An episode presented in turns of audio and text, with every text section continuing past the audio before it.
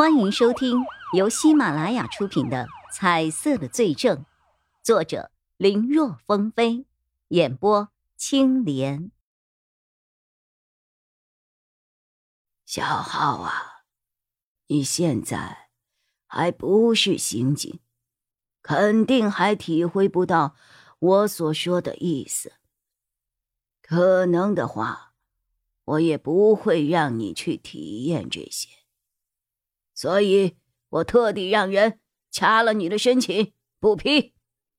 我也劝你死了当刑警的心吧。有我在，你永远也不可能当上刑警。那个案子，我自己一个人来就够了。叶一辉隐隐猜到了自己申请不过，可能是王建玄做了什么。但当王建玄真的承认了，他却又不想去听，或者说他不愿意相信，本应该鼓励他甚至帮助他的王建玄会是阻断他梦想的人。叶一辉知道王建玄是说到做到的人，如果不改变他的想法，那自己的确是要趁早死心了。不过，他还有一个事情不明白，王叔。既然这么不想让我当刑警，那为什么还允许我成为一名警察呢？按理来说，您随时都可以让我离开，但为什么您没有这么做？从一开始连警察都不让我去当，直接断了我的念想，不是更好吗？王建玄没想到叶一辉会提出这个问题，正准备举杯喝酒的手，一时。顿在了半空中。是啊，为什么呢？王建玄怔住了。对呀，他说的对呀。自己既然这么反对，一心想要让他远离这个圈子，可为什么？没有一纸调令把他踢出队伍呢。王建玄的眼中透着几缕茫然，他发现自己好像也不知道，又或者他其实知道，只是还不愿意承认自己的想法。也不知道时间过去了多久，王建玄。叹息了一声，缓缓的放下了酒杯。唉，可能我也希望你能够……呃，呃，呃……话没说一半，王建玄的脸色猛地泛起了潮红。紧接着，他双手捂着自己的胸口，在了地上。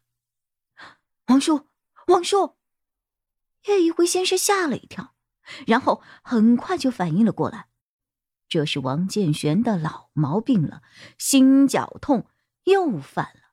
没有丝毫犹豫，他急忙上前，蹲在了王建玄的眼前，开始翻找他的衣兜。我。逃离！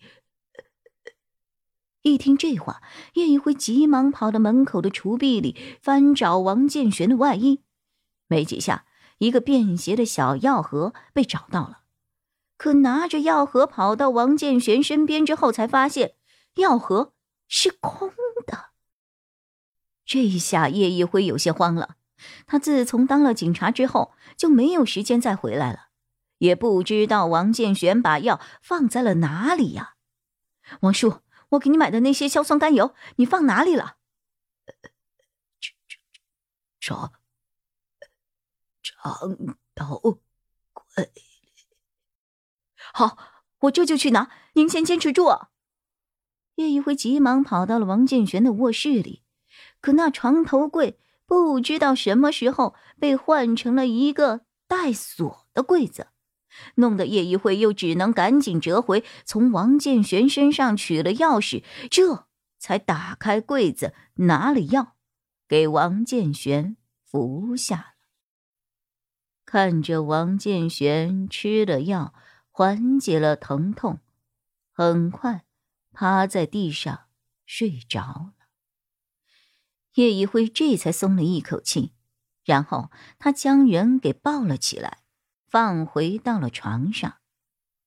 这个时候，叶一回才发现，小时候那个壮硕有力、偶尔还会把他架在脖子上让他骑着玩的人，已经在不知不觉中变老了。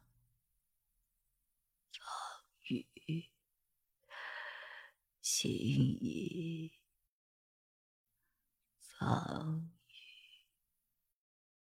迷迷糊糊中，王建玄的嘴里来回的念叨着这两个名字。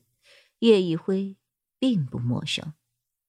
方宇是王建玄妻子顾方宇，心怡是他的女儿王心怡。不过，对于这两个人，他也只是听说过名字，具体这两个人现在在哪，叶一辉却从来没有听王建玄提起过。他问过，但得到的答案却是王建玄一个月都没有回过家的结果。虽然这在平时也不是没有发生过。往往一有案子，王建玄十天半个月不着家也正常，但那一次明显不同。